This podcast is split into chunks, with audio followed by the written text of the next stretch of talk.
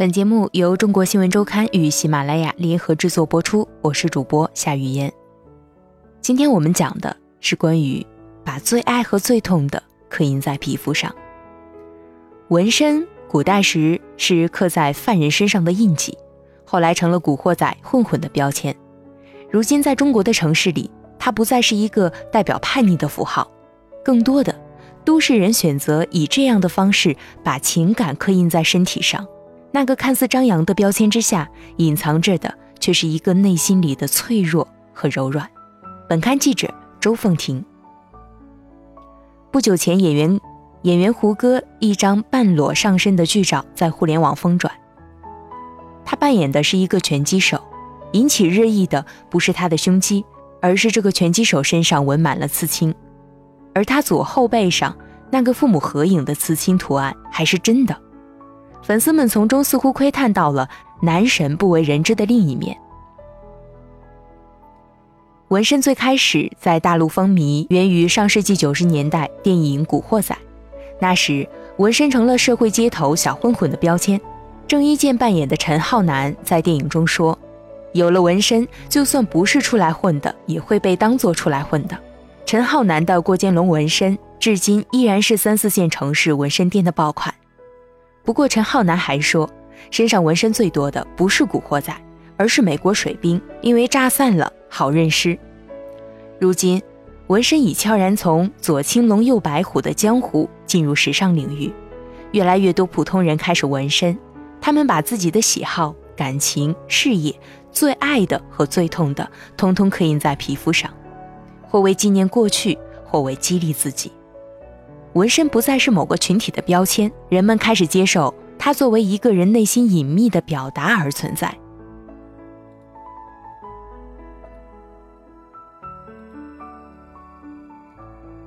成长的印记。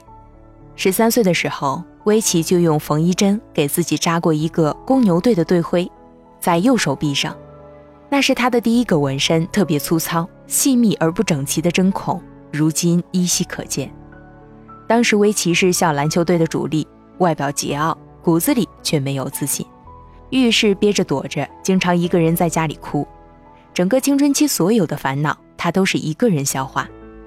那时一听别人叫我名字就慌，所以他一个人躲在房间，偷用妈妈的绣花针和姐姐的英雄牌墨水，扎几个针眼就停下来一会儿，再继续与放弃之间思忖。全部扎完的时候，已经全身是汗。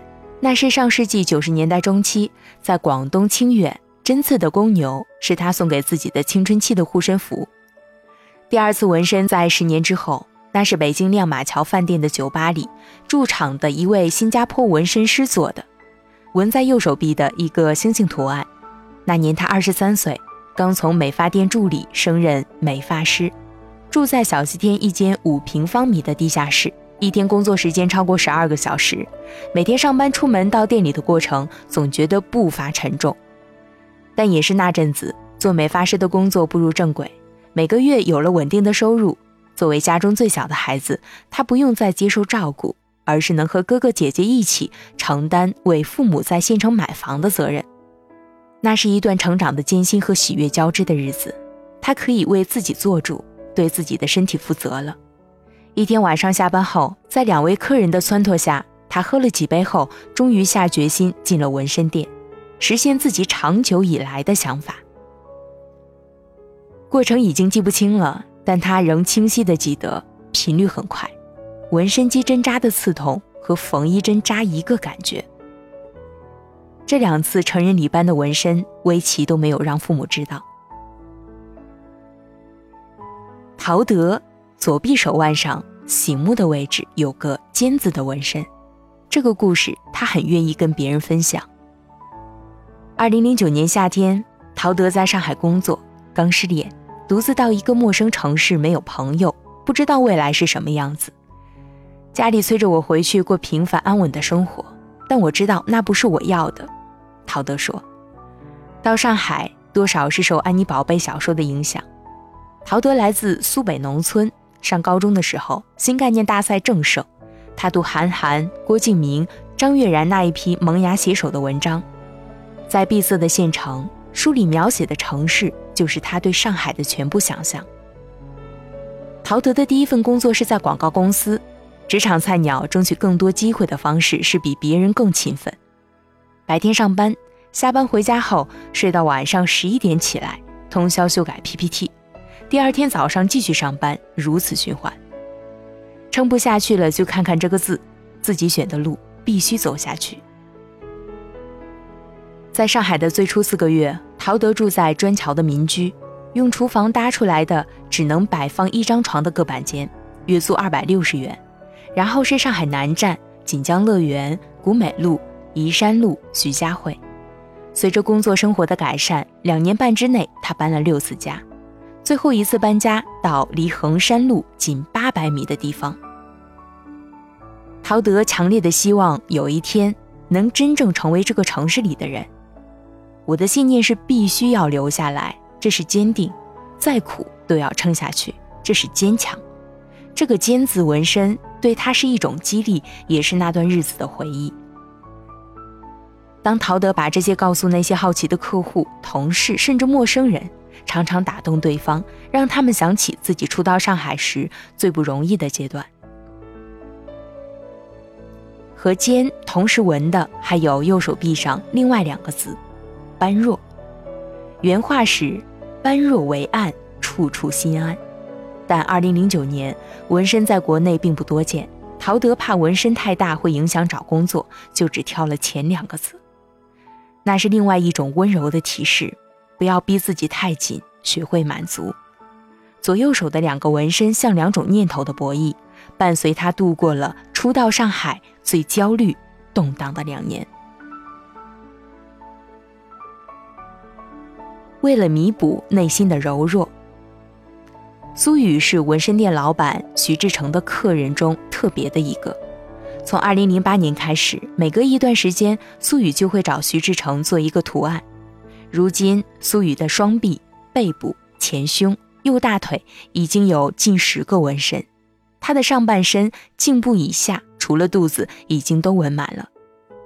即使是夏天，苏雨也穿长袖出门，衣服遮盖了大部分的纹身，只有裸露在左手手背上。能看到纹着女儿名字的手写字母和一串自己的生日数字。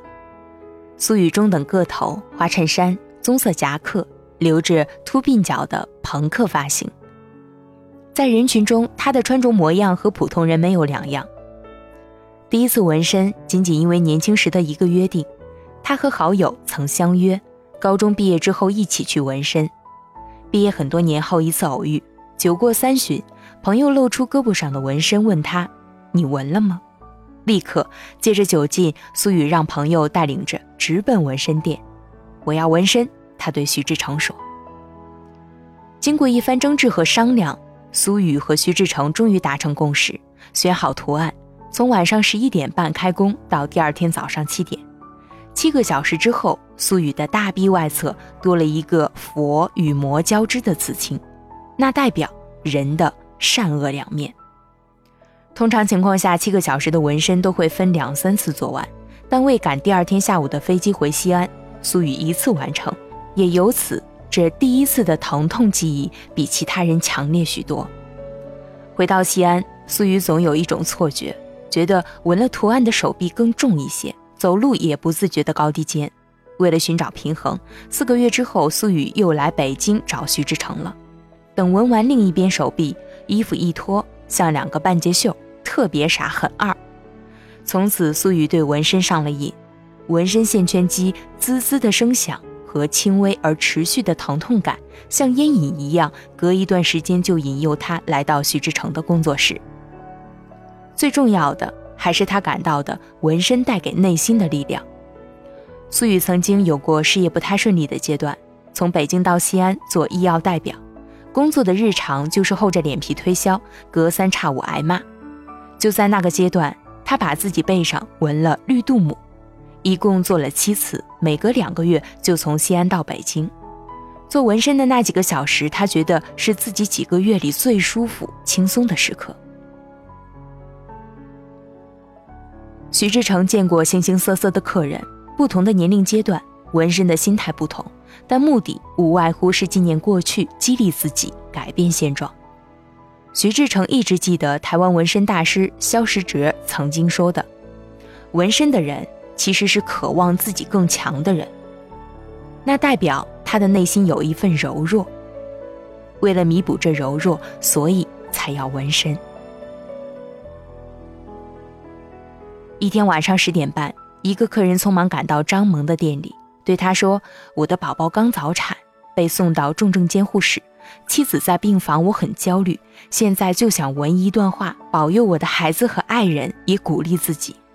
那位客人此前曾来店里和他交流过，希望等宝宝出生后，把孩子的手脚印纹在身上，但没想到出现突发状况，他感到很无力。那天晚上，纹身师在他身上纹了一个带翅膀的天使宝宝和一段保佑孩子健康成长、感谢妻子的文字。现在孩子已经半岁了，健康活泼。二零一零年开始，越来越多的年轻人接受纹身，年轻女性增加的比例远超过男性。最早张萌的店里以男性顾客居多，但从四五年前开始，女生数量逐渐反超。那些女孩大都选择装饰性、彰显个性的小清新图案，或者激励自己的英文短语，很少有自己的想法和构思。满背、花臂等大面积的纹身依然是男性顾客占主体。他介绍说：“张萌回忆，最近四五年，人们对纹身的接受度和理解力都提高了很多，可能就是因为身边的人做的特别多，有了了解才会懂如何去做选择。不过，在二三线城市，人们对纹身的印象还是停留在鹰、虎、豹、狼这些古惑仔时代的图案。”王胜鹤在台州拥有一家纹身店，客人们依然以混社会的小青年居多。他们依然认为狼一定要滴血的，不滴血不够时尚。近年来，纹身市场在大城市出现井喷之势。徐志成估算，目前北京至少有一千家纹身店，除了三里屯、南锣鼓巷、西单一带等有几个有名的聚集区，多数纹身店都以工作室的形式分布在城市的写字楼和居民区里。职业纹身师收费也水涨船高，稍有资历的纹身师月入过万元非常普遍。张萌店里两位师傅按每小时一千元计时收费，月收入能达到两三万元。市面上还有要价更高的，一小时收费两千到四千元。而学了几个月刚出道的年轻纹身师，则靠一幅图几百块钱的低廉价格争取顾客。高低差价之间是一个初具雏形的混乱市场。在国内尚无针对纹身师行业的营业执照，对纹身过程中卫生的要求也都只是靠纹身师自律。徐志成估算，如果全部使用一次性器材，包括针嘴、针头、色料杯、颜料、药膏、消毒水、手套等，每次纹身器材的成本是在一百元左右。关于纹身的故事，我们这期讲到这里，下期继续为大家介绍。